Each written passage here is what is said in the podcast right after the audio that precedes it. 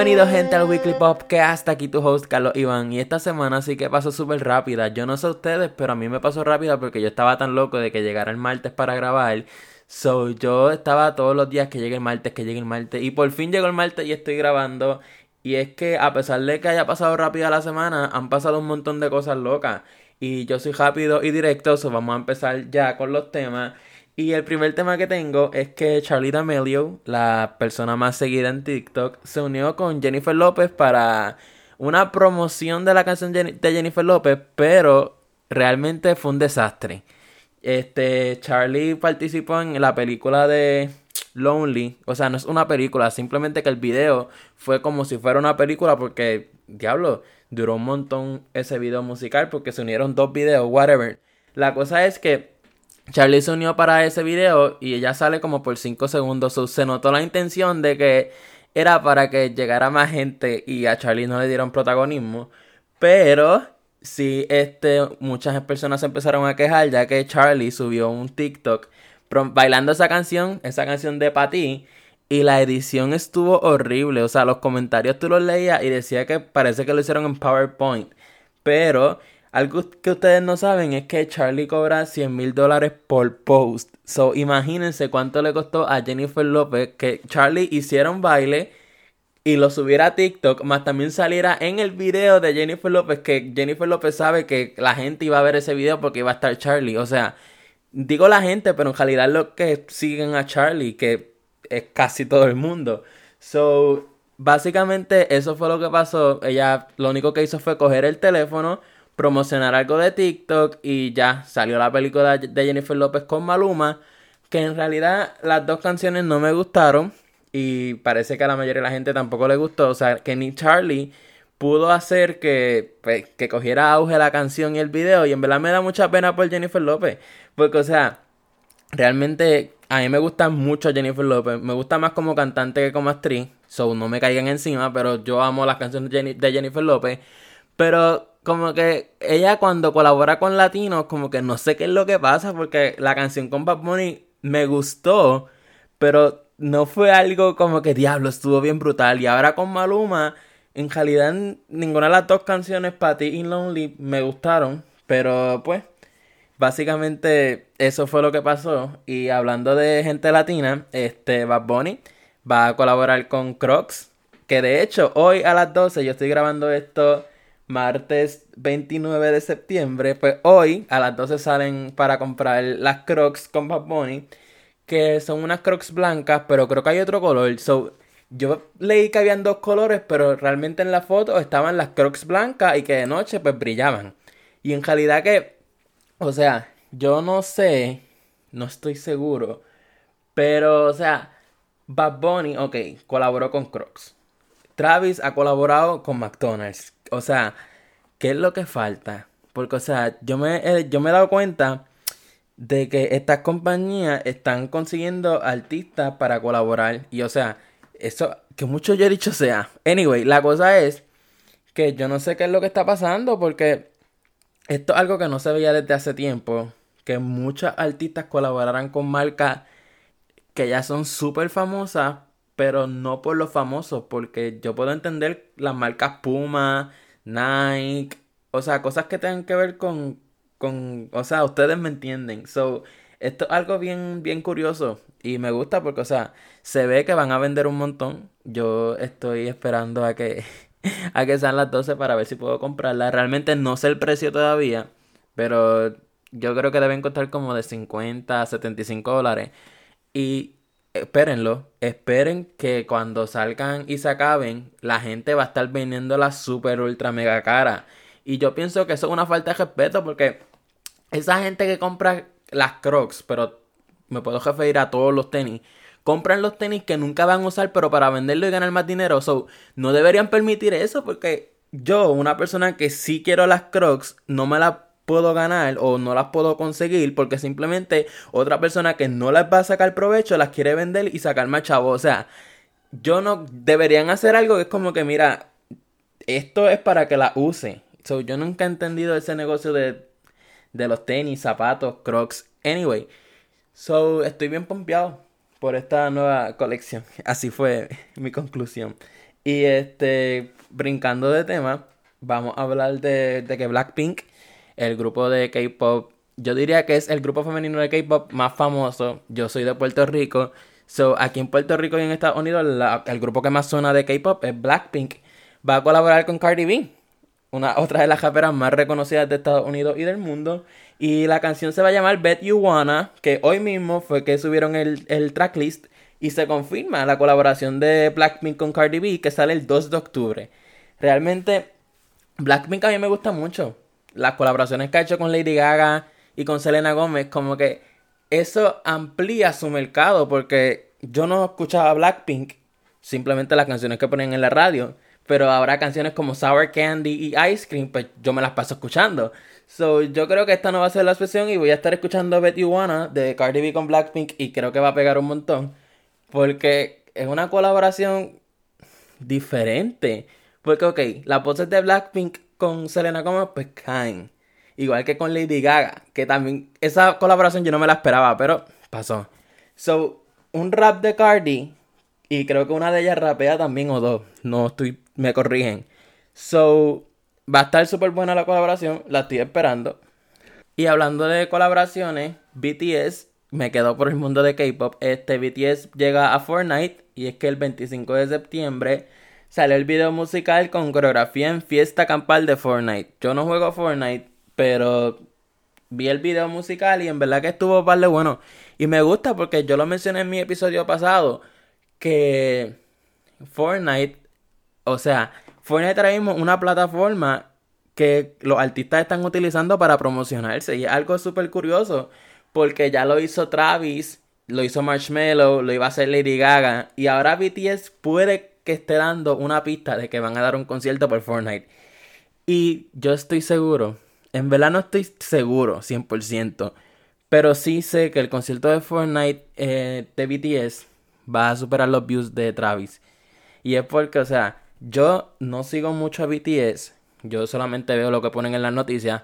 Pero BTS tiene un montón de fans en todo el mundo. O sea, los fans de BTS son como los gremlins, se multiplican súper rápidos. Es una cosa loca. Tú escribes algo de BTS o algo de K-pop y ya te están cayendo encima o, o porque les gusta o porque no les gusta. Eso realmente es una loquera. yo pienso que ese concierto yo lo vería porque sé que, que le van a meter duro y van a ver muchos, muchos, muchos bailes. Y una que parece que no va a bailar mucho es Katy Perry porque ya por fin aceptó su fracaso esta semana y es que dijo que reconozco mi completo fracaso, creo que aceptarlo es algo valiente, y es verdad, algo súper valiente que ella reconozca su fracaso, porque ella es una super mega estrella que de un día para otro, pues ya no, la, ya no tiene el éxito que tenía antes. Y dijo, porque a todos les gusta demostrar el perfeccionismo, especialmente en la industria del entretenimiento y en las redes sociales. Muy bien, Katie. Porque vemos que todos demuestran en sus redes que como que, ah, pasó esto, esto y lo otro, tengo lo otro, tengo lo otro. Pero cuando están en los momentos difíciles y malos, no los ponen. So, a Katy Perry, en verdad que ya ella es, yo no sé cuántos años tiene, ya tiene ya casi 40.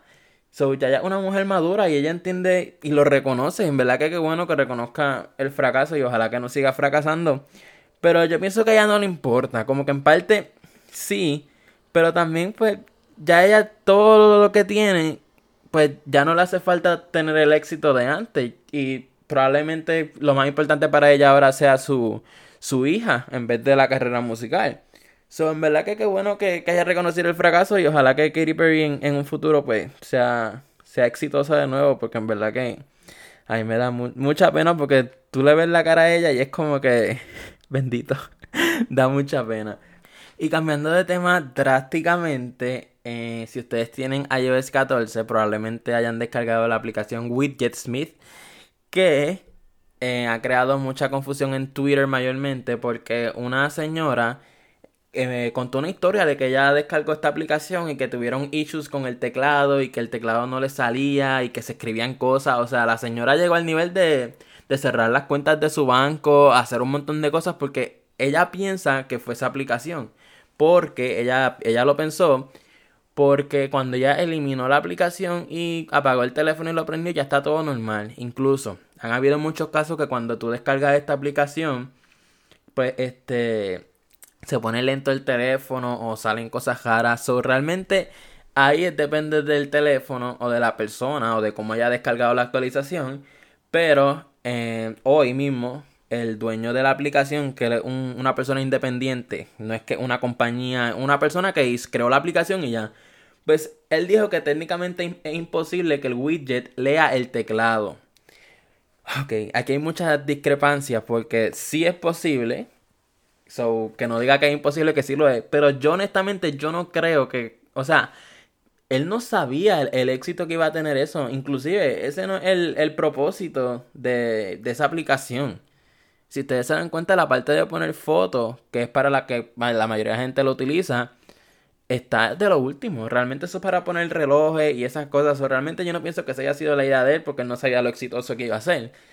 Pero lo que no me gusta es que mintió porque sí es imposible que, que, que, lea el teclado. Porque él dijo que es imposible que un widget lea el teclado, pero es que no es el widget. Es la aplicación que descarga. Y lo que pasó fue que cuando la señora subió ese post a, a Facebook, fue que lo subió pues que mucha gente le escribió lo mismo.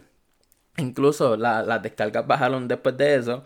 Pero hoy el, el dueño lo desmintió.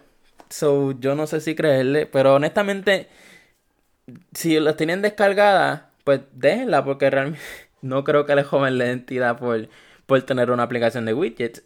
So, juzguen ustedes si la quieren descargar o si la quieren bojar o si la van a dejar. Ustedes juzguen ustedes. Pero yo realmente yo la tengo la voy a seguir teniendo y cuando yo tenga problemas con el teclado, pues ahí, ahí puedo decir como que tenía razón esta señora.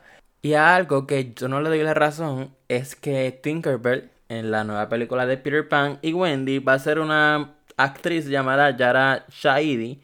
¿Y cuál es el problema? Y no es un problema porque es que no quiero sonar racista. Y yo sé que muchos de ustedes me van a atacar de que, ah, pero va a decir pero, esto y lo otro. Pues este es mi podcast, yo puedo hablar lo que a mí me dé la gana.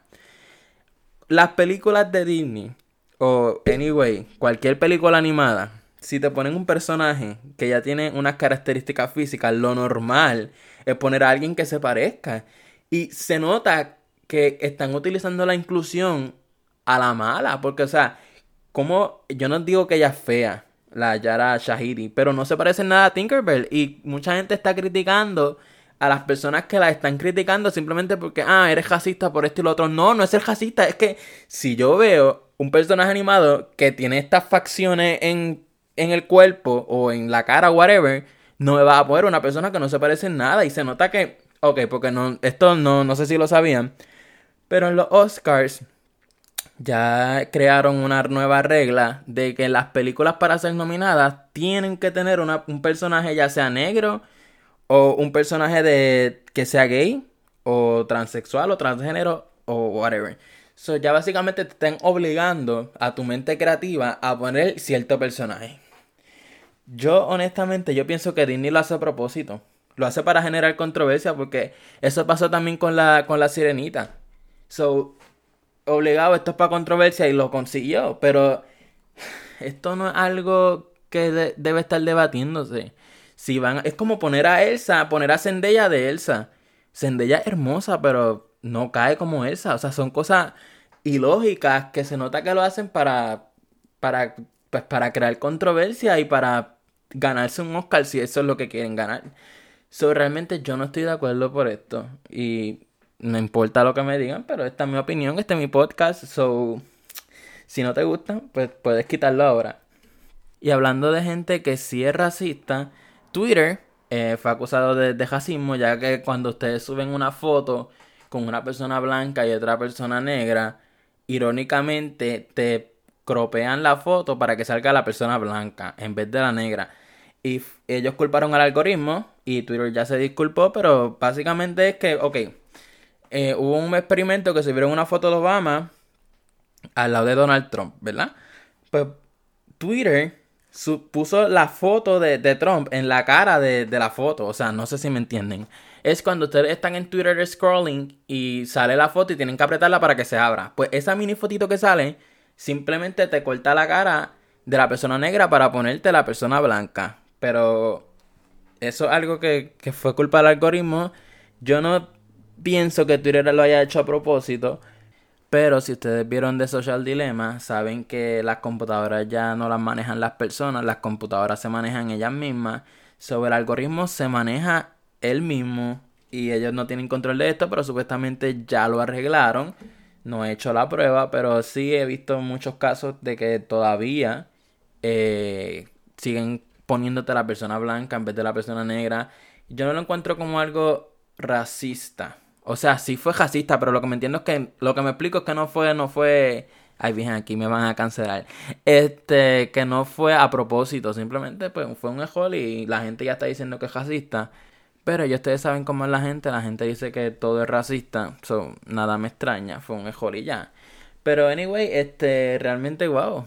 Ya, ya pasó tan rápido el tiempo y estoy con ganas de hablar más, pero ya lamentablemente se acabaron los temas. Esta semana pasaron muchas cosas, pero no fue algo tan tan brutal. espero que la semana que viene sea mucho mejor que esta. Esta estuvo su estuvo buena, estuvo buena esta semana, me, me gustó. La universidad me tiene mal, pero aquí estoy hablando con ustedes. Y pues nada, si llegaste hasta aquí, este no te cuesta nada darme 5 estrellitas por Apple Podcast, suscribirte a Spotify y YouTube. Me consigue en Instagram como Carlos y Torres R. Y pues nada, nos vemos el miércoles.